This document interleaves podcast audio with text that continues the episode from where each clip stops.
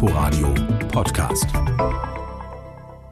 Der RBB Sport präsentiert.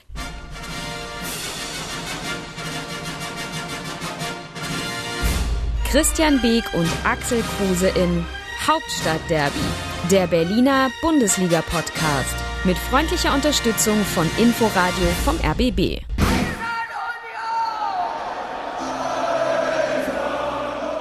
Irgendwann singt Axel hier nochmal mit. Eben hast du schon so Ziemlich sicher. Kopf hin und her. Hör doch mal auf, ich höre gar nichts. Doch, Ach, habe ich, Ich gar kann nicht Gedanken gehört. lesen. Lass mir in Ruhe. eigentlich ist es ganz schön, hast du gedacht. Das Lied höre ich gar nicht. Jetzt kommt doch irgendwas. So, so im Hintergrund ist doch schon was, das höre ich doch schon. Das sag ich doch. Mhm. So, jetzt höre ich wieder. Erinner mal die Älteren oder die Jüngeren, die es noch nicht so oft miterlebt haben. Wird das nicht beim Tor im Olympiastadion gespielt? Also so Zeit eher selten. Ist das so? Haust du schön die Dinger raus hier, ne? Also klar. nur weil du gesagt hast, beim Tor wird das ja. gespielt, fiel mir dazu ein, eher selten. Wir haben, auch, wir haben auch eher selten bisher ein Heimspiel gehabt. Einmal. Ja, Ja. Äh, warst du da.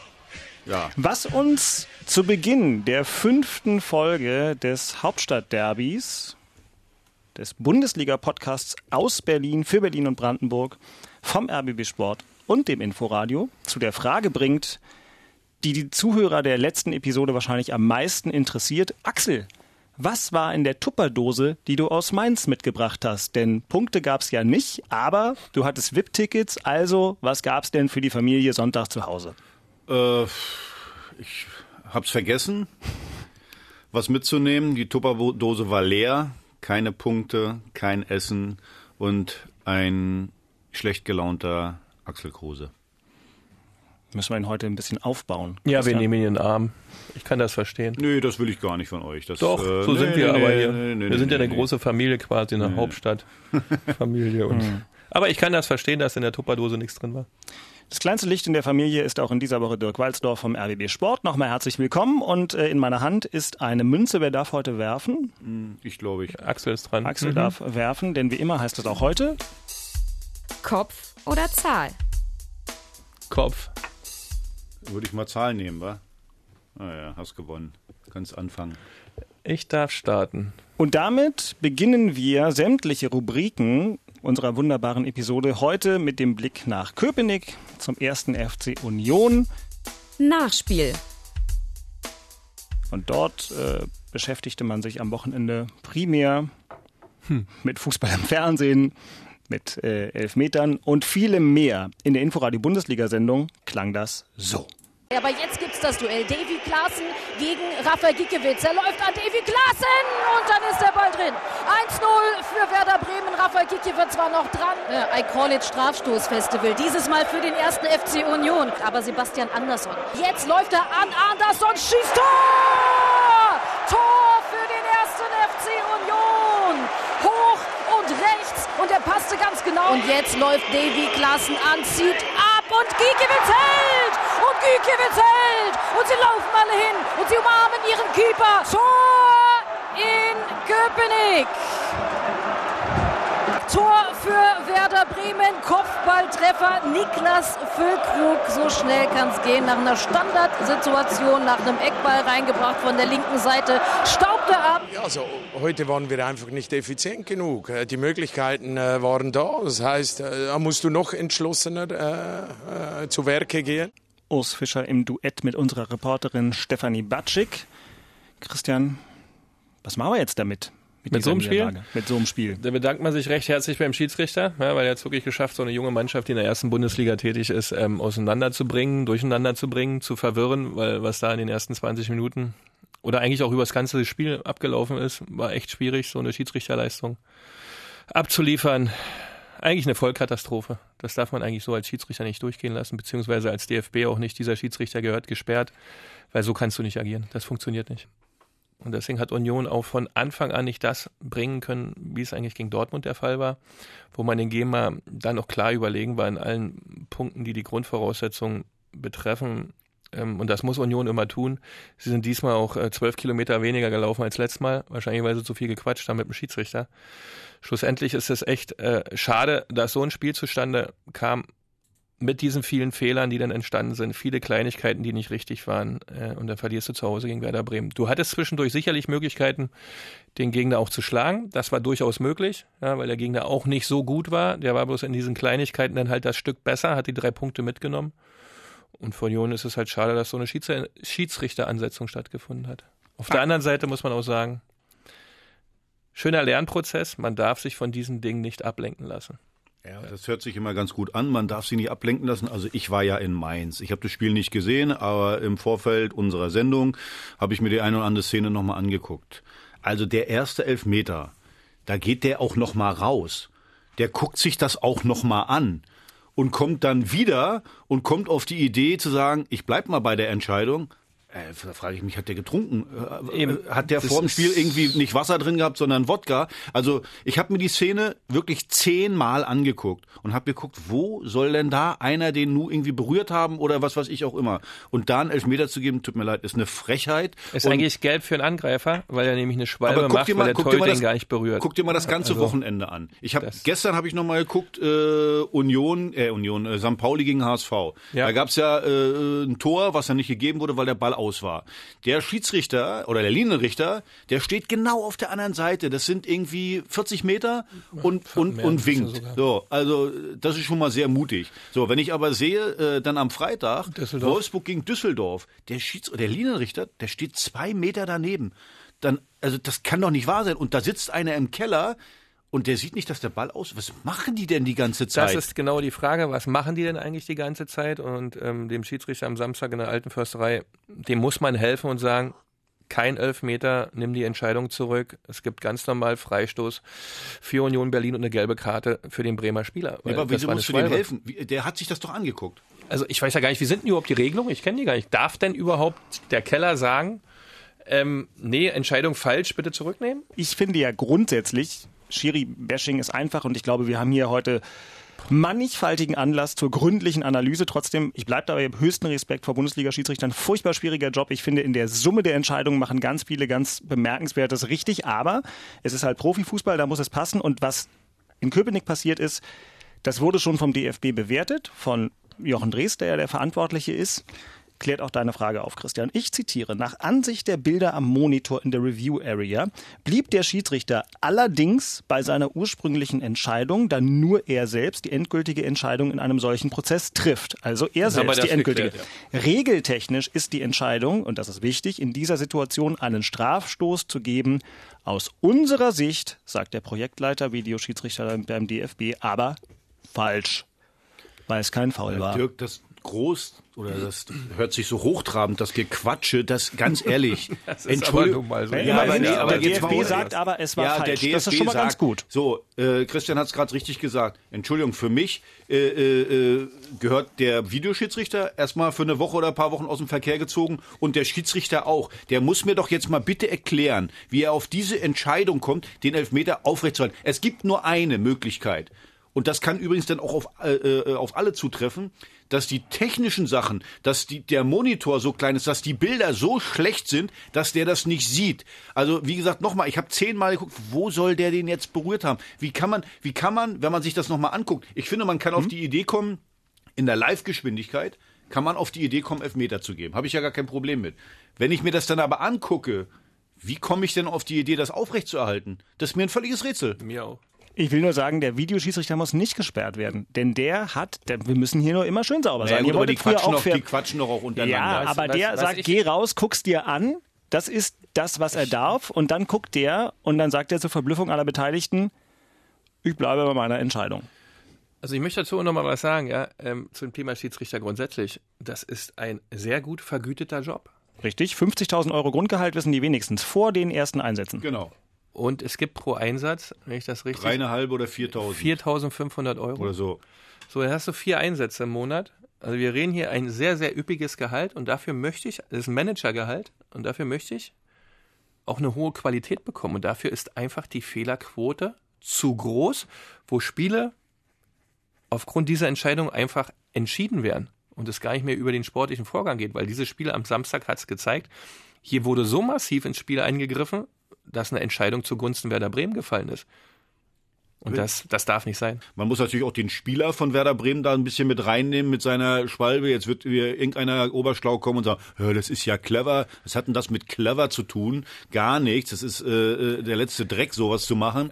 Aber okay, äh, seien wir dahingestellt. Aber als Schiedsrichter, wenn ich das in der Live-Geschwindigkeit falsch mache, okay. Aber nicht, wenn ich mir das nochmal angucke. Ja, demzufolge war das eigentlich so der Auslöser im gesamten Spiel bei Union Berlin, dass Union gar nicht in Rhythmus mehr kam. Ne? Sie konnten nicht das aufziehen, was sie gegen Dortmund gut gemacht haben. Aber trotzdem haben sie ja an dem Tag alle Möglichkeiten noch zu punkten und deswegen sagt ja auch Urs Fischer das, was er sagt. Wir reden Deshalb ja hat er recht. Ja? Er hat ja recht, dass er sagt, wir hatten, sie hatten ja danach auch noch genügend Zeit, das Spiel gerade zu biegen oder zu gewinnen. Aber sie waren dann so abgelenkt, vor allem in der Schlussviertelstunde, wo sie wirklich echt gute Möglichkeiten haben. Da spielen sie auch wieder auf ihr Tor, da haben sie Chancen, hätten sie kreieren können, waren auch schon am Drücker. Aber diese ganzen Themen mit den roten Karten, Gelb-Rot dort, dieses Foul dort, die Diskussion dort, dann diese Geschichte, das bringt eine Mannschaft natürlich, die nicht erfahren genug ist, dort die Balance zu halten aus dem Fluss.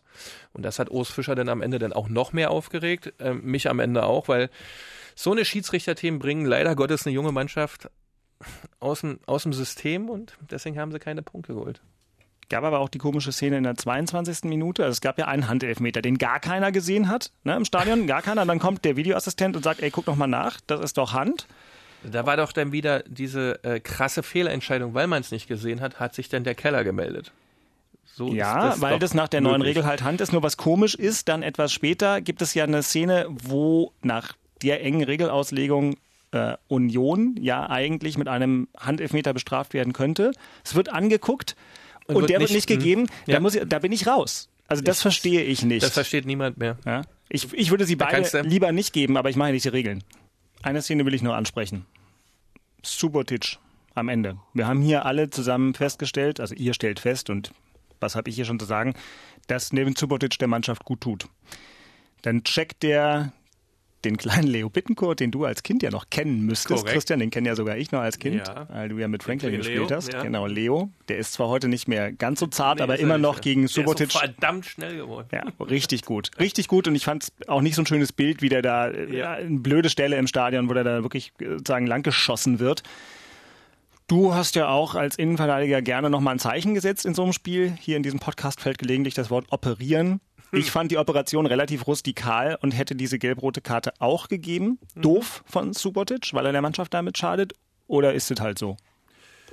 Das war nicht clever von ihm. In seinem Alter hat man das besser im Griff, vor allem weil es wieder eine Szene war, die also fürs Spiel nicht so entscheidend war am Ende. Ja, also es sah nicht so aus, dass Bremen jetzt ein Tor schießen würde durch die Situation. Und da muss er sich einfach zurückhalten. Da selbst dieser Spieler, also der so viel Erfahrung hat, den hat es dann scheinbar auch erwischt, seine Nerven nicht richtig 100% im Zaum zu haben und dann in dieser kleinen Situation die falsche Entscheidung gefällt und dann den kleinen Leo ähm, dort gescheckt und demzufolge gibt es sofort gelb-rot, was verständlich ist in der heutigen Zeit, darfst du nicht tun, für die Mannschaft Union Berlin sehr, sehr schwierig. In der heutigen Zeit, wie du es gerade gesagt hast, der Subotic kann doch nichts dafür, dass der zwölf Jahre alt ist und äh, 45 Kilo hat. Korrekt. Entschuldigung, was soll das denn? Also ja, natürlich ja, kann er der, nichts dafür. Der, der fliegt durch. Ja, aber Entschuldigung, das ist ein Männersport. Da gibt's auch körperlichen Kontakt. So. Hundertprozentig. Also, also ist, darum geht's ja gar nicht. Es geht darum, Axel, wir haben wir haben Regeln in diesem Spiel und wenn ich genau. weiß, dass nur noch zehn Minuten zu spielen sind oder fünf Minuten zu spielen sind, ich eine Situation habe, wo der Gegner vom Tor wieder wegrennt, muss ich ihn nicht mehr checken, weil die Möglichkeit besteht, dass ich gelb-rot kriege, wenn ich schon gelb habe. Also muss ich schlau sein. Das war der in dem Moment nicht mehr, weil er drüber war. Ja, da musst du dich zurückhalten. Ich kann es ja nicht ändern. Zu meiner Zeit wäre das gar nichts gewesen, hätte es Einwurf gegeben, wäre es weitergegangen. Da kenne ich 1010, äh, äh, und da warst du auch dabei. Du hättest noch reklamiert, Einwurf für die falsche Seite. So sieht es nämlich aus. Da haben wir auch, uns auch mit Fritze aber, Heinemann durchdiskutiert. Ja, äh, haben sich, ich, ich, es müsste mir entgangen sein, dass die Regeln sich geändert haben. Haben sich die Regeln geändert? Also das war, der war ja nicht außerhalb vom Feld. Das war alles im Feld, das war Körperkontakt, so, ja. Das äh, kommt ja durch diese Sensibilisierung, ja, ein, ein, ein sehr, sehr, also ich habe ja so das Gefühl, es soll fast schon ein körperfreies Fußballspiel werden, was aber gar nicht geht. Und durch diese Sensibilisierung, die da stattfindet, sind die Schiedsrichter noch viel, viel unruhiger. Und dieser Schiedsrichter war ja zum Schluss des Spiels dann auch nur noch unruhig und in seinen Entscheidungen nicht mehr korrekt. Ich habe sich gerade gefragt, ja. haben sich die Regeln geändert? Vielleicht ist das ja an mir vorbeigegangen.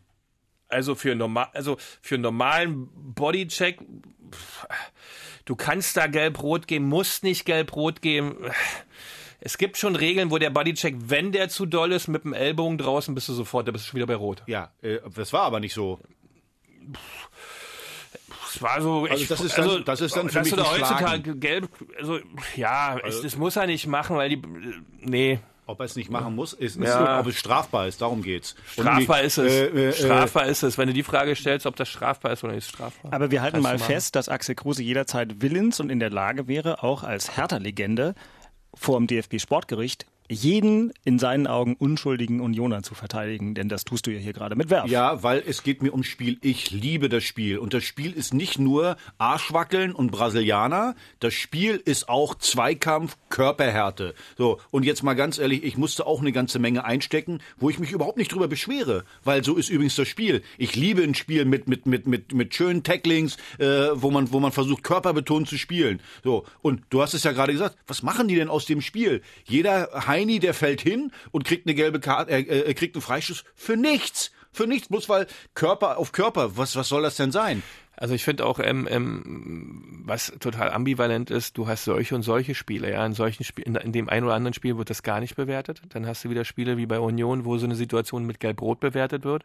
Dann guckst du Champions League, da ist mal ein ganz anderer Vorgang. Dann guckst du Europa League, wenn du Frankfurt guckst, wenn die da ihre Spiele machen, mit welcher Dynamik diese Spiele stattfinden, wo äh, solche Situationen wie Subotic, Bittencourt auch permanent stattfinden und, und da gibt es manchmal noch nicht mal einen Freistoß. Hörst du mein Reden? Äh, das ist für die Spieler natürlich auch sehr, sehr komplex, das immer richtig einzuordnen. Äh, nur in der Szene mh, Weißt du übrigens, dass war es machbar, äh, aber äh, ja, äh, ich glaube, viele Komponenten spielen da rein, die ähm, da Weißt du, was da geil ist? Weißt du, was geil ist? Die könnten. deutschen Schiedsrichter pfeifen in der Bundesliga so ein Mist alles ab Und und, geben gelbe. und dann siehst du die international Anders pfeifen, ja, ja. und dann pfeifen die das nicht. Da frage ich mich doch, haben wir jetzt äh, in der Bundesliga eigene Regeln oder wie ist das Ja, jetzt? die Frage, die sich dann ergeben würde, ist die Frage, was macht ihr da eigentlich? Wie sind die Vorgaben eigentlich für die Schiedsrichter? Wer macht denn das? Wer betreut denn das? Wer wertet das denn aus? Wer stellt die Schiedsrichter am Freitag fürs Bundesliga-Wochenende ein? Wer macht mit denen Montag, Dienstag die Auswertung der zehn, wie wir es hier machen? Findet das überhaupt statt? Wo ist denn das? Ist das regelmäßig? Ist das nur einmal im Quartal? Um dann diese Fehler zu verändern, musst du ja permanent und ständig mit diesen Jungs darüber sprechen. Ja, das wäre die Frage. So, erstens, weil wir jetzt ja das Hauptstadtderby sind und nicht das Schiri-Derby, muss ich jetzt hier mal eine Verbalgerätsche machen. äh, Sagen zweitens, äh, einer der Hauptverantwortlichen ist ja ein ehemaliger Kollege vom RBB, vormals noch SFB, Lutz Michael Fröhlich, ein sehr feiner Mann. Vielleicht kann ich den ja mal fragen, ob er hier vorbeikommt. Sehr Ähm, gerne. der immer wieder bereit ist, äh, Spielern, Trainern und sogar Journalisten zu erklären, nach welchen Regeln dort eigentlich operiert werden soll, um das Wort nochmal aufzunehmen. ähm, Fakt ist ja, dass die Schiedsrichter ja direkt nach dem Spiel mit dem Schiedsrichterbeobachter in ihrer Kabine äh, wirklich eine, eine, eine Kritik machen und dann geht's ja noch weiter. Ich will jetzt nur erklären, was passiert und die, die Entscheidung des Videoassistenten äh, Aber da ja wäre schon offenbar... meine, Dirk, da wäre schon meine Bitte? Grätsche. Weil das geht gar nicht. Dass du direkt nach dem Spiel Ja, da etwas die, auswertest. Das, geht nicht. Glaube ich dir. Das ist falsch. Da fangen die an und wie es dann weitergeht, weiß ich nicht. Da Na, die sind doch alle noch aus. angegriffen vom Spiel. Da musst du mindestens 48 Stunden Pause machen und dann muss das jemand zusammenschneiden, wie es eine Fußballmannschaft ich kann macht. dir nur eins sagen. Mir ist das, damit, zusammengeschnitten. warte, ganz kurz, damit ist das für mich auch abgeschlossen. Sehr gerne. Ich Ja, sag dir, ja ich sag, fertig, stimmt. pass auf, ich sag dir eins. Erinner dich mal an die WM 2018. Die Schiedsrichter waren großartig, die kamen aus Georgien und aus Timbuktu. Die haben wunderbar den Videobeweis angeführt und alles so. Die waren um Längen, um Klassen besser als unsere Leute. Ich weiß nicht, unsere machen hier eigene Regeln. Jetzt redest du dich in Rage. Das war so. ich. Das war einfach so. glaube. Weil ich habe die gesamte WM kommentiert und habe das alles äh, äh, beobachtet und das war um Längen besser, als was im Moment in der Bundesliga hier abläuft. Nicht nur bei Union, sondern in, im, äh, an jedem äh, verdammten Sonntag, hätte ich jetzt beinahe gesagt. Schöner Film Gut. für die, die ihn kennen. Union hat trotzdem nicht gewonnen. Union hat nicht gewonnen.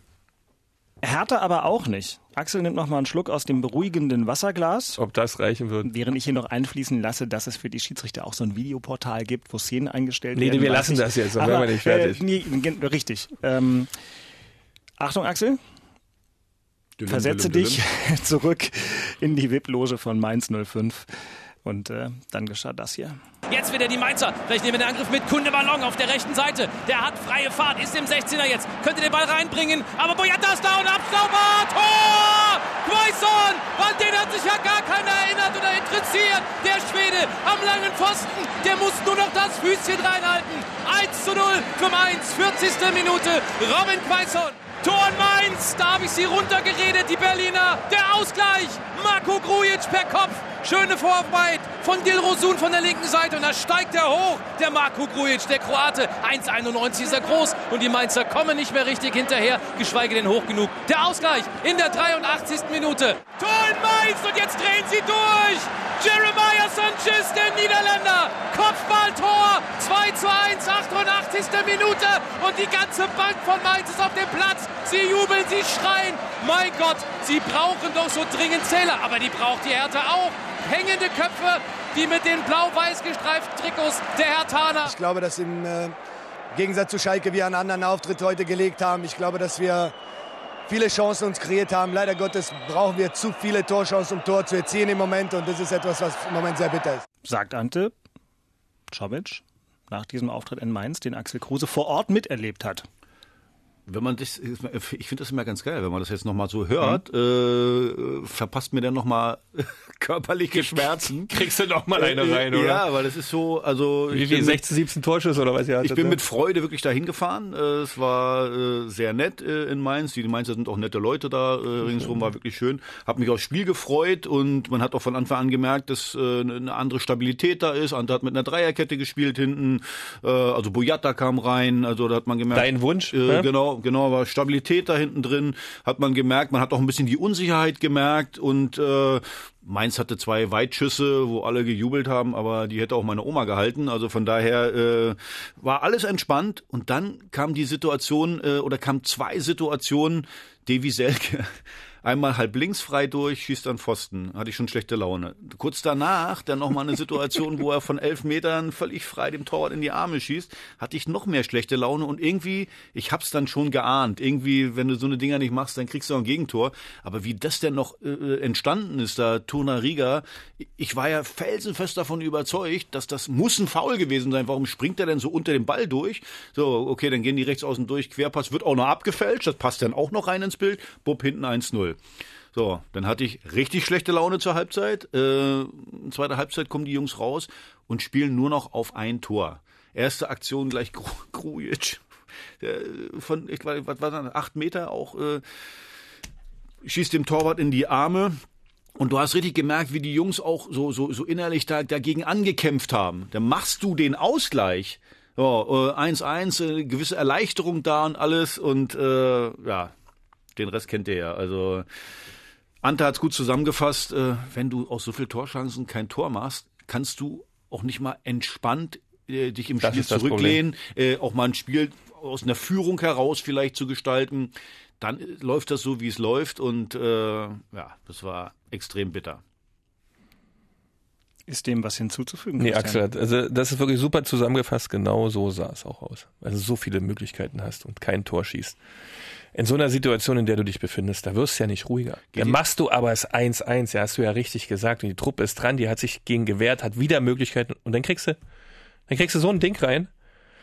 Geht dir, das, geht dir das manchmal auch so, dass du bei so einem Spiel den Spielverlauf so, so, so antizipierst? So, ah, wenn die zwei Chancen, also wie ja, du das ja, jetzt gerade als das typische Situation für eine Mannschaft, die in so einer Atmosphäre steckt, ja, hat Möglichkeiten, Tore zu schießen, Pfosten, ja. Torwart in die Arme und dann sitzt du draußen und sagst, ich glaube, also wenn du so viele Chancen vergibst, dann kriegst du gleich eins. Und das ist dann genau.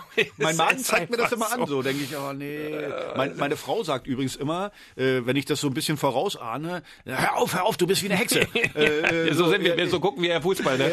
Oder wir sagen, wenn du mit Leuten Fußball guckst, abseits, da sagen die, wie? ja, genau. Weil du jetzt siehst es ja schon vorher, dass jetzt abseits rennt. Ne?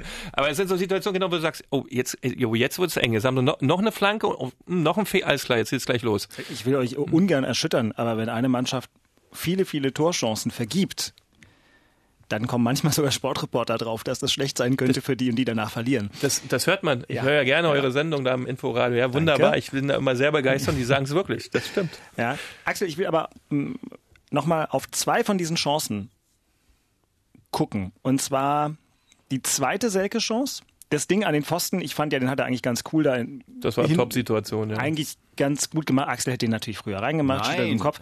Aber ähm, Querlegen, muss er querlegen. Ja, also das siehst ja. du nicht, da siehst du im Stadion besser. Ja, ja und ja. guckst dir nochmal an. Also wenn er den querlegt, schickt, äh, schießt äh, Luke Bacchio ins leere Tor. Stimmt, also. Luke Bacchio hat geschimpft danach, wenn ich es richtig weiß. Ähm, okay.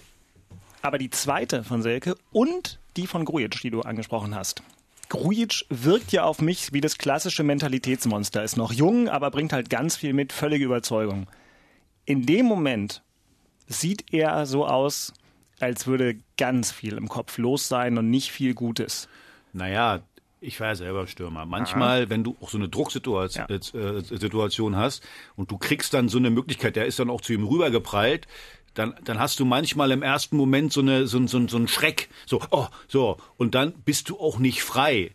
Also ich habe wirklich manchmal ganz viele Tore geschossen, wo ich alles falsch gemacht habe.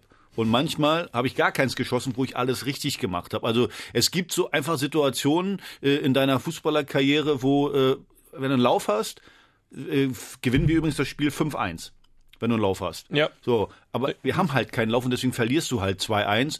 Und äh, ja, jetzt kann jeder sagen, Mann, das ist so ein teurer Spieler und er verdient so viel Geld und er muss das den Ball reinmachen. Ja, äh, kann man so sehen. Aber ja, hat es halt nicht gemacht und äh, dass dann auch mal an der einen oder anderen Stelle, was du sagst, die Körpersprache in solchen Situationen, wenn die dann wiederholt misslingen, mal nicht so dolle ist. Das ist auch normal. Wichtig ist aber, wie es dann weitergeht. Und sie haben permanent versucht, dieses Spiel zu gewinnen. Du hast da nicht die Situation oder das Gefühl gesehen, die Jungs ergeben sich jetzt hier ihrem Schicksal, läuft eh nicht. Bringt nichts, komm, lass uns lieber morgen trainieren. Die Situation hattest du nicht. Nee. Die waren wirklich gallig bis zum Schluss, wollten bis zum Schluss gewinnen, haben gemacht, getan. Und Ante hat es ja dann richtig gesagt zum Schluss, auch du gerade. Wenn du so viele Möglichkeiten und Chancen hast und die Buden einfach nicht machst, Übrigens bei, bei Davy Selke, bei Davy Selke ist das ja auch so. Jetzt hat der die ersten drei Spiele nicht gespielt. Natürlich hat der einen anderen Anspruch. Jetzt äh, weißt du als Spieler, du kriegst jetzt deine Chance.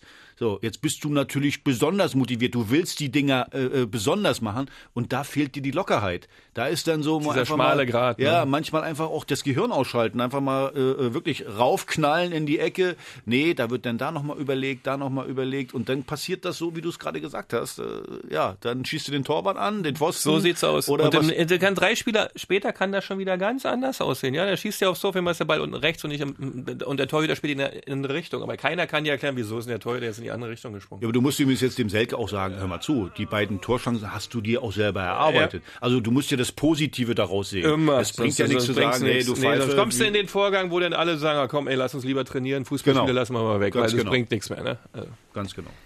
So, wir hätten ja Themen schon für 15 Podcasts wieder aufgerissen, aber jetzt kommt das Thema in Köpenick.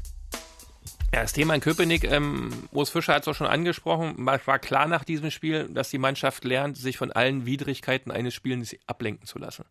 Ja, das ähm, lernt man auch, wenn man Trainer werden möchte, gibt es da so eine, so, eine, so, eine, so, eine, so eine Stunde oder so, so, so ein Fach oder so ein, so ein Gebiet, äh, wo alle äußeren Einflüsse eines Spieltages äh, vom Trainer beachtet werden müssen, äh, um das dann mit den Jungs auch zu besprechen. Wenn sie jetzt zum Beispiel nach Leverkusen fahren, wird, muss klipp und klar gesagt werden, was ist dort in dem Stadion los, wie ist die Atmosphäre, was passiert zu welchem Zeitpunkt, wie agieren die, wenn die nach vorne spielen, wie agieren die, wenn die nach hinten spielen, dass die Jungs sich mental darauf einstellen können, in welche Situation ich mich da begebe. Äh, jetzt muss man hinzufügen äh, und den Jungs beibringen, wir haben die Situation mit den Schiedsrichtern, wir haben die Situation, dass der Keller immer wieder reagiert. Es gibt die Situation, dass zwei, drei Minuten Pause sein kann.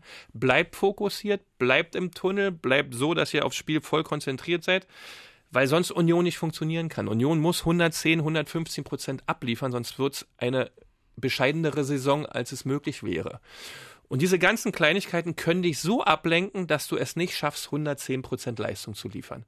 Wenn man sich die Mannschaft dann dazu anguckt und sieht, wo die alle herkommen, bis auf Neven Supotic, war da kaum jemand dabei. Ucha kann man noch dazu nehmen, aber auch nicht so ein erfahrener und gestandener Spieler, wie es ein Supotic ist. Gentner.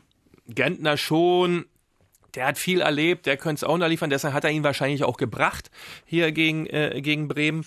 Äh, aber wenn die Truppe ringsherum diese gesamte Mannschaft, auch die Bank dann nicht lernt, mit diesen Widrigkeiten, also diesen möglichen Sondersituationen eines Spiels, wo es auf einmal was passiert, was man nicht auch äh, hervorsehen kann, wenn sie es nicht lernen, sich trotzdem fokussiert aufs Spiel zu konzentrieren, dann werden sie immer diese Probleme kriegen. Und das ist gerade das große Thema in Köpenick, die Jungs immer wieder fokussiert im Spiel zu lassen.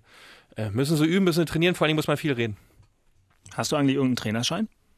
Ich habe bis B-Schein mitgemacht, da gab es das schon. Ich habe dann nicht weitergemacht, weil ich gesagt habe, auf gar keinen Fall werde ich im Winter 22 Leute trainieren, ist mir zu kalt, habe ich keine Lust drauf.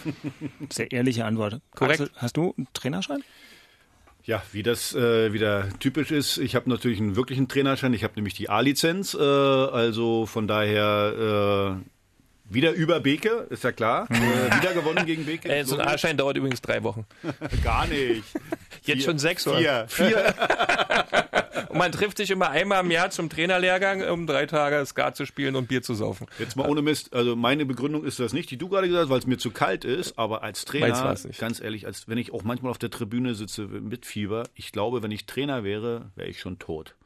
So, ich habe das immer gesehen, man erinnere dich mal an Ottmar Hitzfeld, wie der nach einer Saison aussah. Oh. Jetzt kann man, jetzt kommen wieder die Oberschlauen und sagen, ja, der kriegt ja auch ganz viel Geld. Darum Das- geht's doch gar nicht. Aber wie gesagt, der will ja auch nicht der Reichste am Friedhof sein. Also von daher äh, bringt dir das bringt dir das gar nichts. Das ist alles Äh, Nonsens, ja. also wenn du so emotional bist wie ich, solltest du kein Trainer sein. Nee, ich hatte für mich, weil da kommt das gar nicht in Frage, weil äh, 22, 24, 25 äh, Halbmillionäre oder was sie denn sein wollen, äh, zu trainieren, denen zu erklären, was sie zu machen haben. Ich mit meiner Stringenz und bin dann auch nicht wirklich nicht leicht, wenn die Dinge dann nicht so umgesetzt werden, wie ich sie gerne hätte und dann diese Balance zu finden in der Kommunikation, dass du immer jeden wieder abholst und jeden wieder ins Boot springen lässt. Nee, da bin ich zu sehr geprägt aus einer Zeit, äh, wo das nicht immer der Fall war, wo die Dinge dann schneller und rationaler abgewickelt wurden und wir auch echt einfacher Fußball gespielt haben.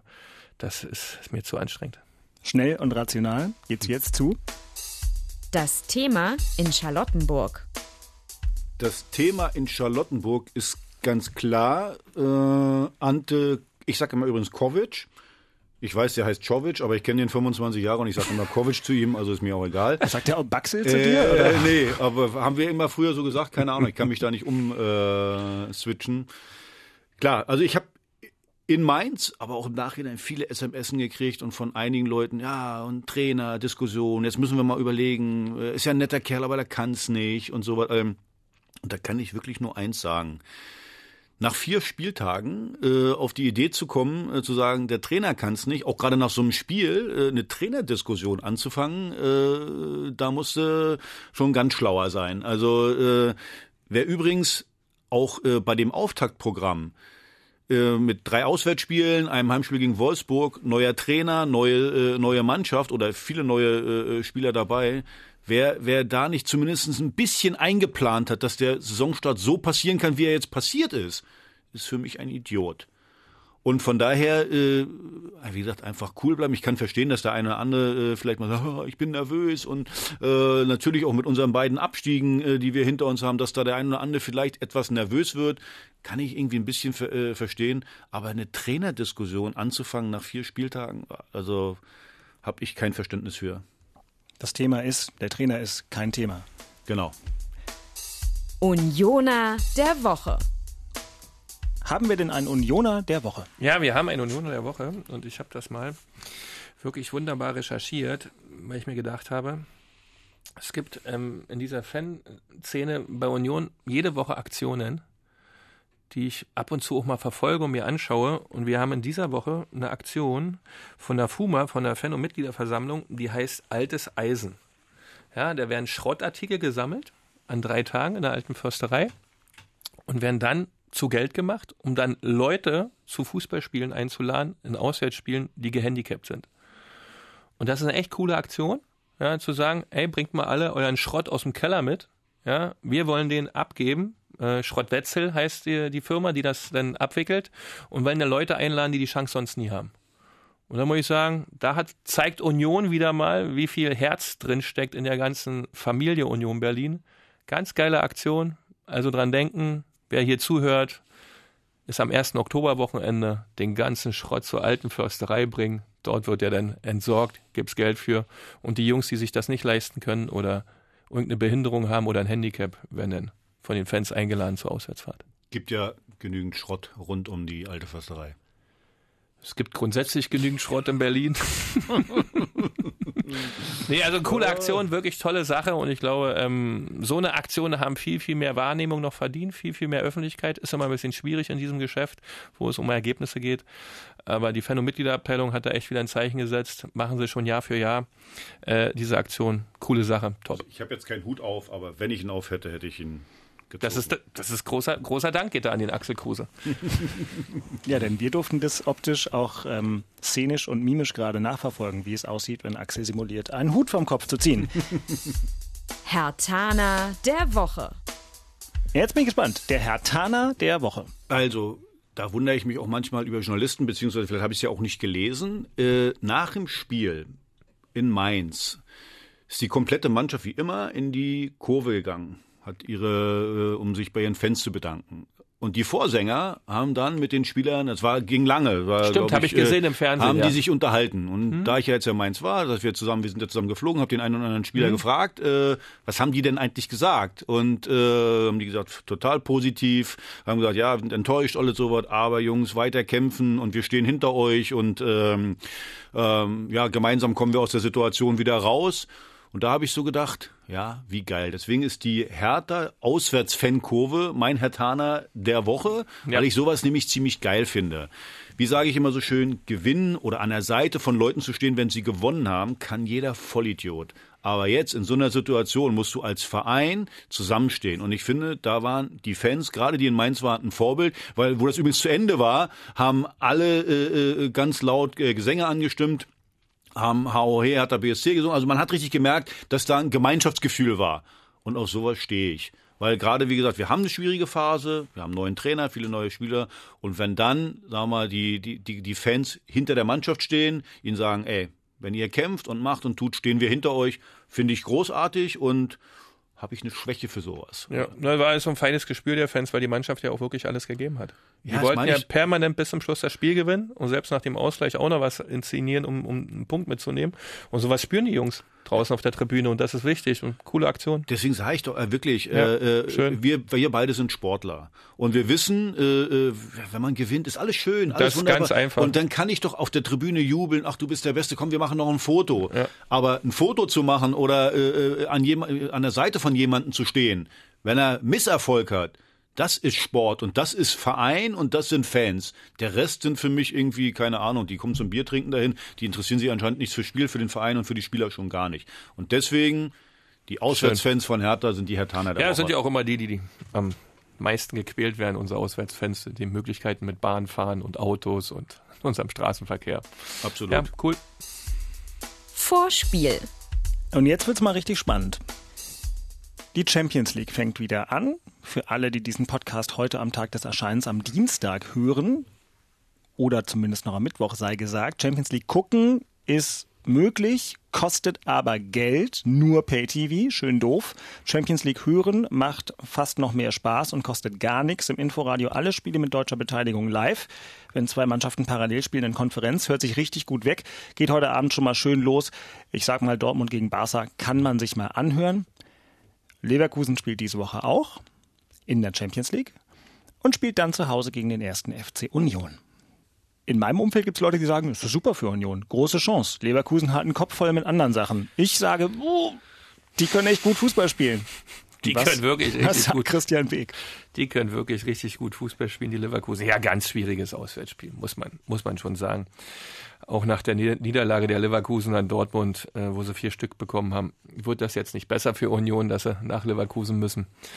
Aber trotzdem, du hast dort auch wieder eine Möglichkeit, wenn du ähm, ein gutes System spielst, wenig Fehler machst, aggressiv bist, lauffreudig bist, mit der richtigen Dynamik im Spiel drin bist, kannst du auch so eine Mannschaft wie Leverkusen bezwingen. Wir haben das damals auch gemacht mit, mit, mit Cottbus. Wir konnten auch in, in Leverkusen 3-1 gewinnen, was keiner gedacht hat. Äh, das war uns sogar möglich. Danach war dann auch gleich Karneval. Wahrscheinlich waren wir dann so, deswegen so, so, so, so, so aktiv da in Leverkusen. Du hast eine Chance. Auf der anderen Seite muss man auch realistisch bleiben. Es ist ein ganz, ganz schwieriges Spiel, wo die Abstände, wenn man's, wenn man aufs Papier guckt, schon riesengroß sind. Ja, du hast eine Leverkusener Mannschaft, die hat echt Wahnsinnsqualitäten, vor allen Dingen zu Hause. Ähm, also man muss da wirklich sehr, sehr wach sein. Die Ohren müssen gespitzt sein, dass du dieses Spiel ähm, ähm, gut gestalten kannst. Hartes Auswärtsspiel. Darf ich noch mal eine Frage stellen? Weil es klingt ein bisschen so, wann immer wir auf ein Unionsspiel, vor allem bei Union vorausblicken, dass du trotz deiner unglaublichen Reichhaltigkeit an schönen Ausdrücken, Metaphern und Sprachbildern ein bisschen immer Ähnliches sagst. Liegt es daran, weil für Union am Ende alle Spiele irgendwo ähnlich sind im Ansatz, weil alle Mannschaften theoretisch, nur die Korrekt. Frage ist, wie viel sind sie vor ihnen? Ist es deswegen am Ende wirklich Korrekt. auch immer diese fußballerischen Grundtugenden, es die du so anderes. betonst? Du hast, du hast, du hast bei Union Berlin nur eine Chance, wenn du das, äh, was zu den Grundvoraussetzungen gehört, permanent auch abrufst. Da fängt es eigentlich an. Wenn du es schaffst, das jedes Spiel zu machen, auch wenn das eine Schallplatte ist, es geht nicht anders.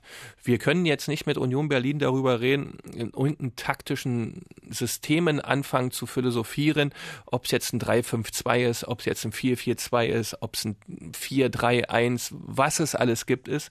Das, das ist nicht zielführend. Union muss sein Sy- System suchen, seine Mannschaft suchen, die eng zusammensteht und Vollgas gibt. Das ist immer das Gleiche und das wird 34 Spieltage Union betreffen. Wenn wir jetzt äh, über Union reden würden als gestandenen Erstligisten, der in die Europa League einziehen will, dann müssen wir anfangen, über Spielphilosophien zu sprechen, über Spielideen zu sprechen, über Kreativspieler zu sprechen, über Menschen, die Spiele oder Spieler, die Spiele aus dem Nichts entscheiden können. Aber das haben wir alles nicht bei Union. Union funktioniert nur als gesamt große Einheit und das fängt beim Platzwart an und hängt, hört beim Präsidenten auf. So musst du die nächsten zwei bis vier Jahre versuchen, in der ersten Liga zu überleben, um dann den nächsten Step zu machen. Anders wird das nichts. Und deswegen wiederhole ich mich hier permanent. Aber gibst du nicht trotzdem deinen Spielern noch irgendwas Spezielles mit, wenn die gegen Havertz und Volland und Bellarabi spielen? Ist Natürlich musst du als Trainer versuchen, dort äh, Tipps und Tricks und Hinweise zu geben äh, und zu versuchen, den Jungs, und da sind wir wieder beim gleichen Thema, dem Spaß am Fußball zu nehmen. Weil das sind alles Jungs, die gerne und schön wie Marco Reus Fußball spielen wollen.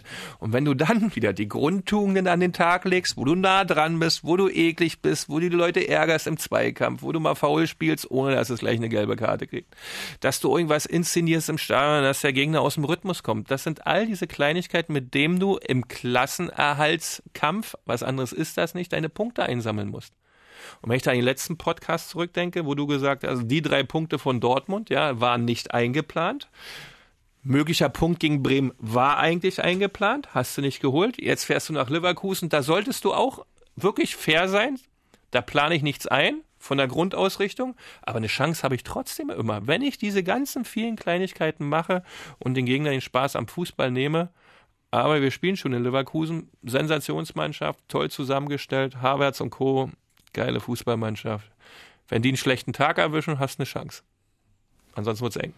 Und jetzt wird richtig spannend. Hertha gegen den SC Paderborn. Axel Kruse kommt ganz bestimmt ins Stadion. Wir wollten gern mit Steffen Baumgart telefonieren. Aber der hatte, Christian, du hast versucht, Kontakt aufzunehmen. Ja, leider, das ist sehr schade, weil ich hat, kenne ihn sehr, sehr lange, haben auch in Cottbus und in, in Rostock auch zusammengespielt, hatten eigentlich immer einen guten Draht, ihn kurz angetriggert gestern, ob's denn Lust und Laune hast, hier an unserem wunderbaren Podcast mal teilzunehmen, das alles nicht ganz so ernst zu machen, wie es immer ist in der heutigen Zeit. Aber dass sich jemand gar nicht meldet, ne, ist äh, echt schwierig für mich gerade und wir werden Jeder, mal sehen. Hier kriegt jeder eine zweite Chance. Der hatte ja auch sportlich ein paar Probleme, womit wir bei der Vorschau auf das Spiel von Hertha gegen Paderborn sind. Zwei Mannschaften, die in der Tabelle annähernd identisch dastehen, beide nur einen Punkt, beide die gleiche schlechte Tordifferenz. Das wird ein richtig schöner Nachmittag im Berliner Olympiastadion. Zumindestens, also sagen wir, für uns ist eine Drucksituation, ist klar. Ich meine, dass Paderborn hinten äh, sein wird, war klar. Äh, aber dass, dass wir da hinten äh, sind, das war jetzt nicht so klar. Da ist, wie gesagt, eine Drucksituation. Wenn du aus den ersten vier Spielen nur einen Punkt machst, dann hast du zu Hause Paderborn. Dann willst du natürlich gegen Paderborn gewinnen. Weil gegen wen willst du gewinnen, wenn nicht gegen Paderborn? Äh, ich glaube, es wird ein ekliges Spiel. Außer du machst vielleicht am Anfang gleich zwei, drei Tore, aber das wird eigentlich nicht passieren. Also es wird sehr, sehr eklig, wird viel auch drauf ankommen, auf die Stimmung im Stadion. Weil, äh, äh, was ich vorhin gesagt wenn die Zuschauer gleich so, naja, wie müssen wir jetzt 3-4-0 weghauen? Das hört sich ja so einfach an. Nee, nee. Erstmal, du hast kein Selbstvertrauen so richtig, ähm, musst dich ins Spiel so ein bisschen einarbeiten und äh, da brauchst du die Zuschauer. Da brauchst du eine gute Atmosphäre, nicht gleich ein äh, oh, hm, äh, sondern hey, die nach vorne peitschen, versuchen, äh, äh, dass du da drei Punkte machst. Und ganz ehrlich, am Ende ist eigentlich egal, ob du da 3-0 gewinnst oder 1-0 oder 2-1, wie auch immer. Du brauchst die Punkte am Ende, dass du mal siehst, okay, erstens, du kannst es und zweitens, um ein bisschen Ruhe reinzubringen. Also ich äh, erwarte da kein äh, tolles Fußballspiel. Alles, was drei Punkte für uns sind, äh, bin ich zufrieden. Christian darf sich hier zurückziehen auf die Grundtugenden für Union. Bei Hertha würde ich sagen, bei der spielerischen Klasse müssen wir noch ein bisschen auch mit Taktik und Personal uns beschäftigen. Du hattest ähm, mit Christian zusammen vor dem letzten Spiel spekuliert, wahrscheinlich Dreierkette, wahrscheinlich Boyata, Ricky Graus und so weiter. Das hat bis aufs Ergebnis in Mainz streckenweise gut funktioniert. Also Wie hast- spielst du gegen Paderborn? Du hast gegen Mainz, äh, war, finde ich, ein, also nicht vom Trainer ein Fehler, sondern insgesamt, wer, wer für mich enttäuscht hat, war äh, Luke Bacchio. Und zwar nicht, weil er, weil er nach vorne nicht viel gebracht hat, sondern ich finde, in, in der defensiven Arbeit, in der Zweikampfführung und so sah das sehr, sehr dünne aus. Ich glaube, der Junge, der Junge hat so ein bisschen die Last der 20 Millionen auf seinen Schultern. Das merkt man irgendwie so ein bisschen. Und der ist ja auch noch sehr jung, ne? 21 Jahre alt und von daher, Ja, ja. Äh, den würde ich erstmal rausnehmen. Manchmal ist es übrigens für, einen- für, für einen mal Stürmer, kenne ich ja, kenn ich, ja, ganz gut, wenn du, wenn du auf der Bank sitzt, ist der Druck so ein bisschen weg, dann Ja. kommst du rein und mit einmal machst du wieder ein Tor. Also von daher, äh, das würde ich jetzt mal weglassen. Ich würde Kalu wieder reinbringen. Äh, äh, Kalu ist eigentlich unsere Allzweckwaffe. Ich liebe den Mann, weil der einfach immer cool ist, äh, holt sich immer wieder den Ball. Also der würde sich jetzt nicht verstecken. Der will den Ball haben und äh, ja, so, ein- so, so ein 4-2-3-1 vielleicht. Und Ibisevic, äh, was wirst du machen? Ich würde ja Selke jetzt nicht rausnehmen. Wenn du mit zwei Stürmern spielst, ja, dann, äh, also Dreierkette hinten, dann kannst du vorne Ibisevic und Selke reinbringen. Der muss natürlich die Bälle vors Tor kloppen, ist, Ja. ist auch klar. Was dann der hast- schnelle Flügelspieler äh, wäre ja eigentlich Genau. und Paderborn vielleicht eh vielleicht äh, Dilresun reinzubringen. Also der hat das in Mainz schon gut gemacht. Ich habe den in der Vorbereitung schon gesehen. Äh, hier war er richtig gut. Dann hat er sich leider verletzt und hat so ein bisschen. Er ist ja jetzt wieder seit zehn Tagen, glaube ich, im Training oder so. Also von dem erwarte ich mir richtig viel. Also Ante muss die Woche darauf gucken. Hey. Wer ist cool, wer will trotzdem den Ball haben, wer versteckt sich nicht und äh, äh, wer, wer trotzdem noch mit breiter Brust da aufläuft. Und äh, das wird er sehen. Also ich glaube, wie gesagt, ein 4-2-3-1 am Anfang vielleicht mal, weil das auch nicht vergessen. Du kannst jetzt nicht anfangen, nach die erst von der ersten Minute an alle vorne drauf. Ich meine, Ich bin auch gespannt, wie Paderborn spielen. Äh, ne? Unangenehmer die- Gegner, die haben weil, weil die haben aber bisher immer sind die vorne drauf, die haben hoch angegriffen, Genau, ja, genau. die haben hoch gepresst und Baume sagt ja auch in jedem Interview, wir werden unsere Spielphilosophie nie ändern, wir spielen Einzige, immer gleich, wir spielen immer aktiv Absolut. nach vorne. Und hast du aber mal, waren es fünf oder sechs gegen Schalke? Was haben sie gekriegt? Fünf. Fünf, fünf Stück bekommen.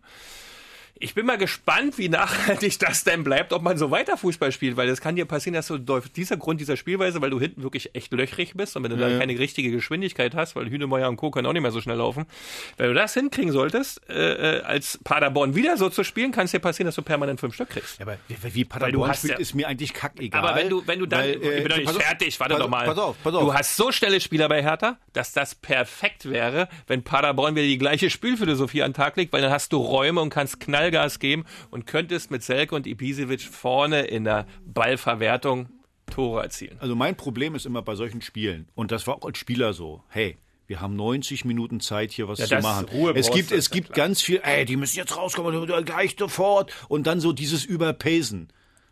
Im Spiel erstmal ankommen, paar Ballkontakte haben, einfaches Spiel, erstmal eine gewisse du nicht, die Sicherheit. müsste über den Haufen rennen? Du hast doch die Chance, weil wenn Paderborn hat fünf Stück gekriegt, die sind mental erstmal öh, im nächsten Spiel und du kommst da raus als Hertha und ackerst so intensiv mit hoher Dynamik, Geschwindigkeit, wenn ich den Wolf sehe, was der für ein Tempo hat, wenn du da über Ja. die Außenbahn voll Knallgas geben kannst äh, und, und den Gegner richtig massiv von der ersten Minute Oder an, wie? oder ist es eher so, dass du sagst, ich habe auch nur einen Punkt und hinten wackelt's ein bisschen, machst du lieber ruhiger? Beke, das Problem ist ja, du hast den B-Schein, ich habe den A-Schein als Trainer.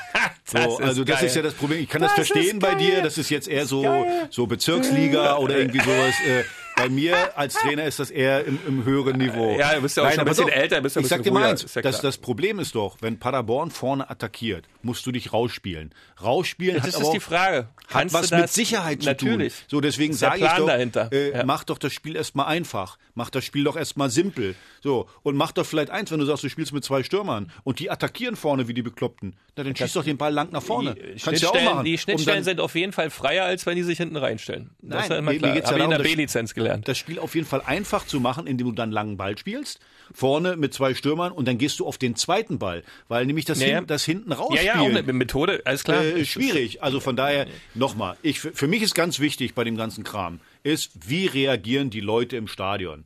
Und nochmal, Drucksituation, wir brauchen jeden Einzelnen, der im Stadion ist, so, und nicht beim ersten Fehlpass gleich pfeifen Ja, also oder irgendwie sowas, sondern einfach die Jungs nach viele vorne Leute peitschen. kommen.